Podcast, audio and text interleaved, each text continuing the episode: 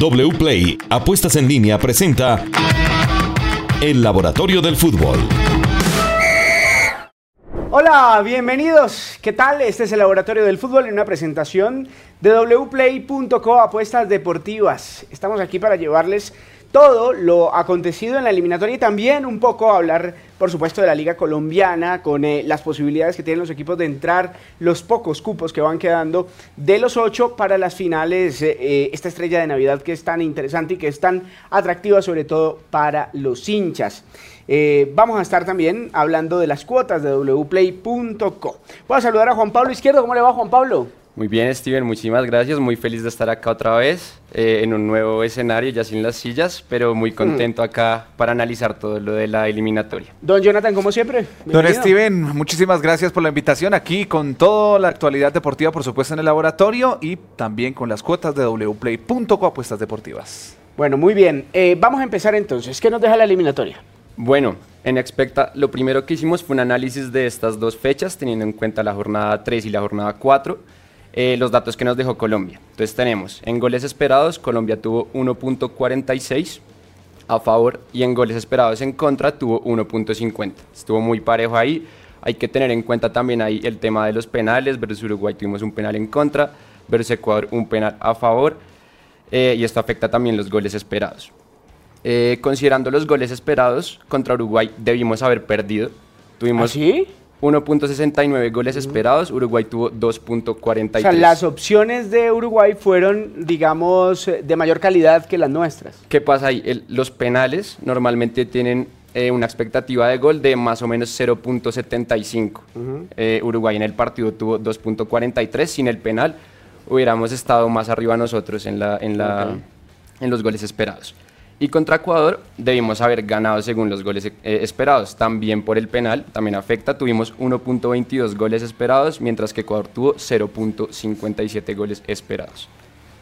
Eh, Pero entonces, a ver, eh, me queda una sensación y referente a lo que usted dice y como explica el tema del penal de Uruguay. Contra Uruguay entonces fue parejo. Sí. Desequilibra el tema del penal, pero fue parejo, un partido parejo. Y contra Ecuador merecimos ganar. Es decir, debimos habernos llevado cuatro puntos. Sí, si lo vemos desde los goles esperados, se podría decir que sí. Lo más seguro. Okay. En cuanto a la posición de balón promedio que tuvo Colombia fue del 47.27%, haciendo un promedio de la fecha 3 y la fecha 4. Ganamos el 41% de los duelos totales y rematamos en promedio 10 veces por partido, de las cuales 3.5 al arco. Y a Colombia le remataron 11 veces por partido, de las cuales 4 al arco. Es el promedio de las dos fechas. ¿Nos fue mejor en ataque o en defensa? Mm, ¿Cuál puede ser una conclusión de todos sus números que nos está diciendo y de ese rendimiento de Colombia? En defensa, yo diría que en defensa nos fue mejor, en ataque eh, pues tuvimos goles esperados, pero pues convertimos solo contra, contra Uruguay, contra Ecuador se pudo ver la falta de, gol, en definición también contra, contra Uruguay tuvimos varias claras eh, que fallamos, entonces yo diría que nos fue mejor eh, en, defensa que en mm. ataque. ¿Usted piensa igual, Jonathan? Pero nos hicieron dos también el seleccionado uruguayo. Sí, ahí también. O sea, hicimos dos, pero nos hicieron dos. Es, cierto. Ahora uno de penal. Sí, ya ah, bueno, sí, uno, de, penal al final, lastimosamente. Pero creo que fue parejo las dos. Ni fue tan buena la delantera, ni fue tan buena la defensa. Ahora, en elaboración, ninguna. Porque una fue de pelota quieta, el tiro de esquina, y la otra fue de penal. Esos fueron los dos goles uruguayos. Mientras que nosotros hicimos goles de, con pelota de movimiento, ¿no? Sí, sí, exacto. Nosotros también trajimos los números de dos jugadores en particular de los que se está hablando ahorita mucho. El primero es James, por su buen rendimiento, sobre todo contra, contra Uruguay. Eh, en estas dos fechas James tuvo un gol y una asistencia, 86% de precisión en los pases, 0.37 asistencias esperadas por partido, 12 pases en el último tercio intentado, sumando ambos partidos, de los cuales 8 fueron correctos, 74% de éxito en los pases hacia adelante, 8 pases al área penal, estos también sumando los dos partidos, de los cuales 5 fueron eh, correctos, y 8.5 duelos ofensivos por partido, de los cuales ganó 3. Eso quiere decir que James tuvo muy, una muy buena doble fecha. Ahora, me parece mejor el partido en Barranquilla que el partido en Ecuador.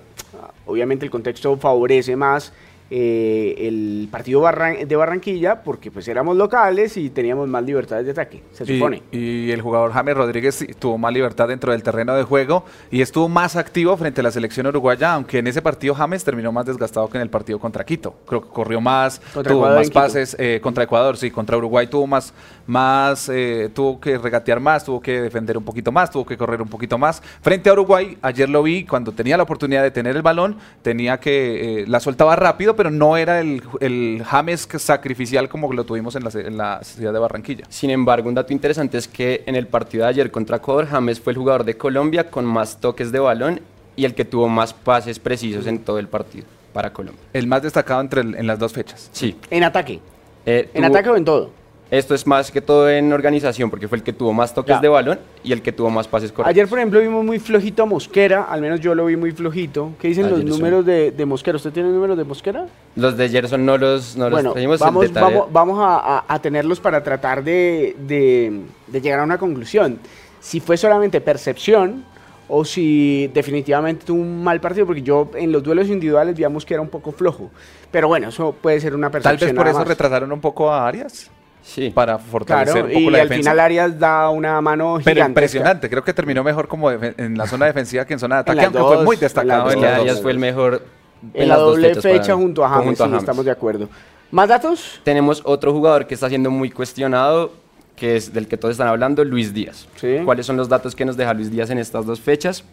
0.69 goles esperados por partido. Acá está el penal también, el tema del penalti. Le sube. Sí, esto le sube el promedio, porque en un solo partido con el penalti son 0.75 goles esperados.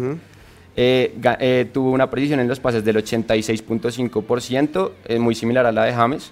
6.5 regates intentados por partido, pero de los cuales solo el 30.7% fueron exitosos. Eh, 21 duelos ofensivos por partido, de los cuales ganó solo 6.5, 3.5 toques en el área rival por 90, 0.07 asistencias esperadas por partido y 7 pases en el último tercio, sumando ambos partidos y 5 correctos. ¿Cómo la ve?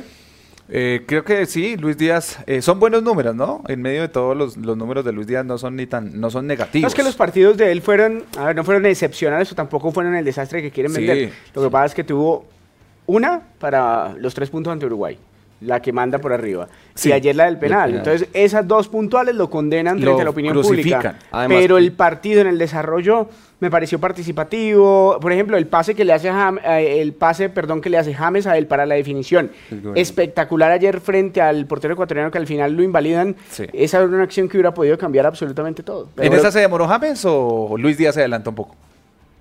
Ah, no, me, no, no, me parece una, una jugada un poco fortuita, una posición fortuita, pero estaba bien ubicado. Sí, Al- estaba Al bien, final es muy difícil para el delantero también siempre calcular exactamente dónde tiene que estar para recibir el balón y que no se va fuera de lugar. Más con un lanzamiento tan largo, es que fue un, un pase largo de James. ¿ah? Y ayer Luis Díaz nos tuvo esa, la que los tres jugadores por la banda dos veces se lo sacó, tunelcito, tan, buscó el penalti a Arias en el área contraria y tuvo otra también en el segundo tiempo donde hace un regate cerca al área, un remate, pero se eh, eh, golpea a un jugador de la selección ecuatoriana, que esa también fue una oportunidad que generó Luis Díaz. Entonces creo que para mí fue destacable la actuación del Guajiro. Sí, si lo vemos desde los números, pues no fue malo, tampoco fue bueno.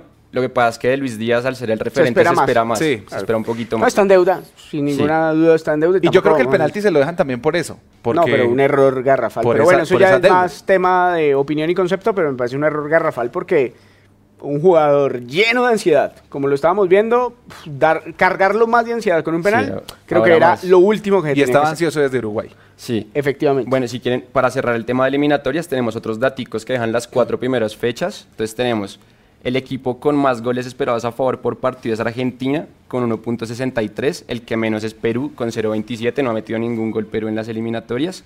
Colombia es la cuarta con menos goles esperados por partido, con 1.06. Cuanto a goles esperados en contra por partido, Bolivia es el que tiene más, con 1.74. Argentina es el que menos, con 0.24. Y Colombia es el sexto con más goles esperados en contra por partido, con 1.25.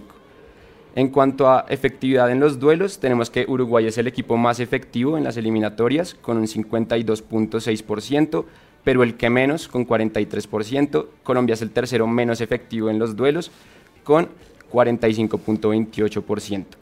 ¿En qué otros datos sale Colombia como protagonista? Bueno, es el equipo con menos balones recuperados en zona media por partido, con 26.5. Es el equipo con más ataques posicionales por partido, con 30.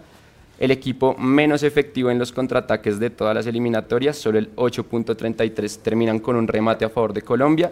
Y es el equipo más efectivo en los pases largos, con un 65.54%. Bueno, no, no nos fue ni bien ni mal. Dos puntos, empatamos en los dos escenarios. Quedamos en deuda un poquito en cuanto a, producción de puntos en casa, porque todos los puntos que vayan en casa terminan haciendo falta y terminas eh, teniendo la obligación de sumar por fuera en algún partido. Eh, creería que es contra Paraguay o contra, o contra Bolivia, ojalá. Y, bueno, mantener el ritmo en casa, eh, sacar resultado también ante Brasil, porque ya mm. Uruguay lo acaba de sacar y obliga a sus competidores directos también a hacerlo. Y Brasil que viene de perder va a llegar a Barranquilla con sangre en el ojo. Por ahora, con sangre o sin sangre, la obligación de Colombia es sacarle puntos. Bueno, muy bien. Eh, vamos al, eh, tema de las cuotas y después pasamos a la Liga Colombiana que también está muy interesante. wplay.co presenta cuotas para que usted gane disfrutando, jugando al fútbol colombiano, por ejemplo, que tiene las siguientes. Sí, señor. Y como vamos a darle preámbulo a, la Liga Profesional Colombiana, pues hablemos de un partido importante que vamos a tener en la jornada 18 de la Liga Profesional Colombiana en el Nemesio Camacho, el Campín de Bogotá, Santa Fe, frente a Millonarios. Clásico bogotano. Las cuotas, el favorito para apostar es Santa Fe, que tiene una cuota de 2.60 veces. Lo apostado, 50 mil pesos, se puede llevar 130 mil. El empate está pagando 3.25 y la victoria del conjunto embajador está pagando 2.85. Están muy parejas las cuotas tanto del Cardenal como del equipo de los Millonarios. Si le apuesta 50 mil al conjunto de Alberto Gamero, se puede llevar 142 mil 500 apostando en wplay.co. De los últimos cinco encuentros, datos de wplay, eh, Millonarios ha ganado dos, se han presentado dos empates y una victoria para el conjunto Cardenal de los últimos cinco encuentros. Todo esto lo puede encontrar ya ingresando a wplay.co apuestas deportivas. Con wplay.co seguimos ahora hablando de la Liga Colombiana. Quedan realmente muy pocos cupos. Yo diría cuatro cupos, pero por mucho. Yo diría menos, yo diría mm. dos cupos. Dos cupos. Porque vea, de los ocho que clasifican hasta el sexto, que es Millonarios en este momento. Y que debe de dos partidos todavía. Y que debe de dos partidos, todos tienen más del 95% de probabilidades de clasificar. La pelea estaría por los últimos dos cupos que ahorita ocupan Alianza Petrolera y Cali. Eh, la pelea estaría entre seis equipos por esos dos cupos. ¿Qué posibilidades tienen de clasificar en este momento? Por ejemplo, eh, empecemos con Alianza Petrolera, que es el séptimo. Alianza Petrolera en este momento tiene 48.13% de probabilidades de clasificar. Menos de la mitad, no es, no es bueno. Pero es que ¿cuál es el calendario que le queda a Alianza? Le toca Tolima de local, Nacional de visitante y Pereira de local. Es un calendario complicado. Complicado. ¿Y el Cali qué posibilidades tiene de clasificar? El Cali tiene probabilidades del 56.02%, más alto. mucho más alto. Debe un partido, ¿no?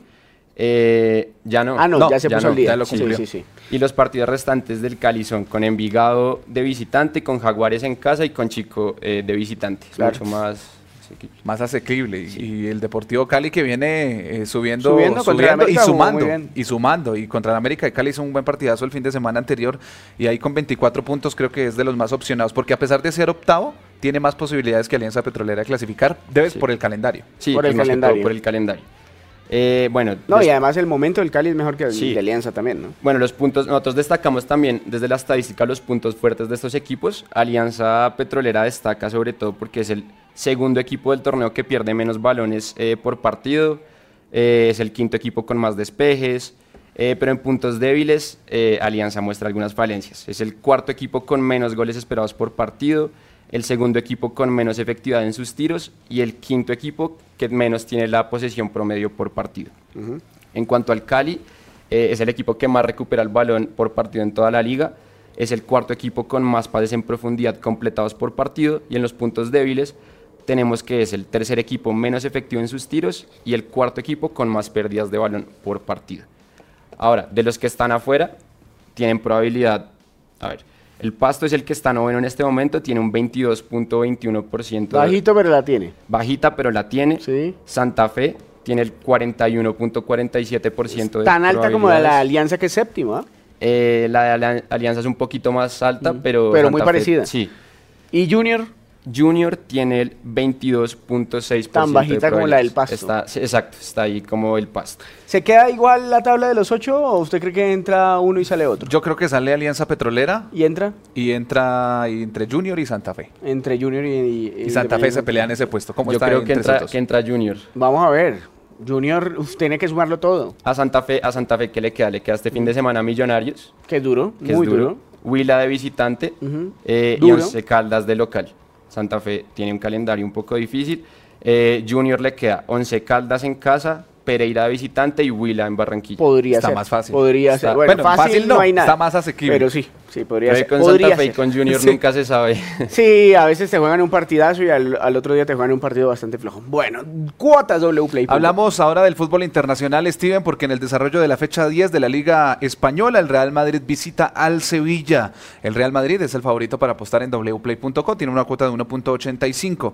Eh, el empate está pagando 3.70 y la victoria del conjunto sevillano está pagando cuatro veces. Usted le apuesta a la victoria del conjunto local, que es el Sevilla, el que está pagando la cuota más alta, a pesar de ser el, conjunto eh, local.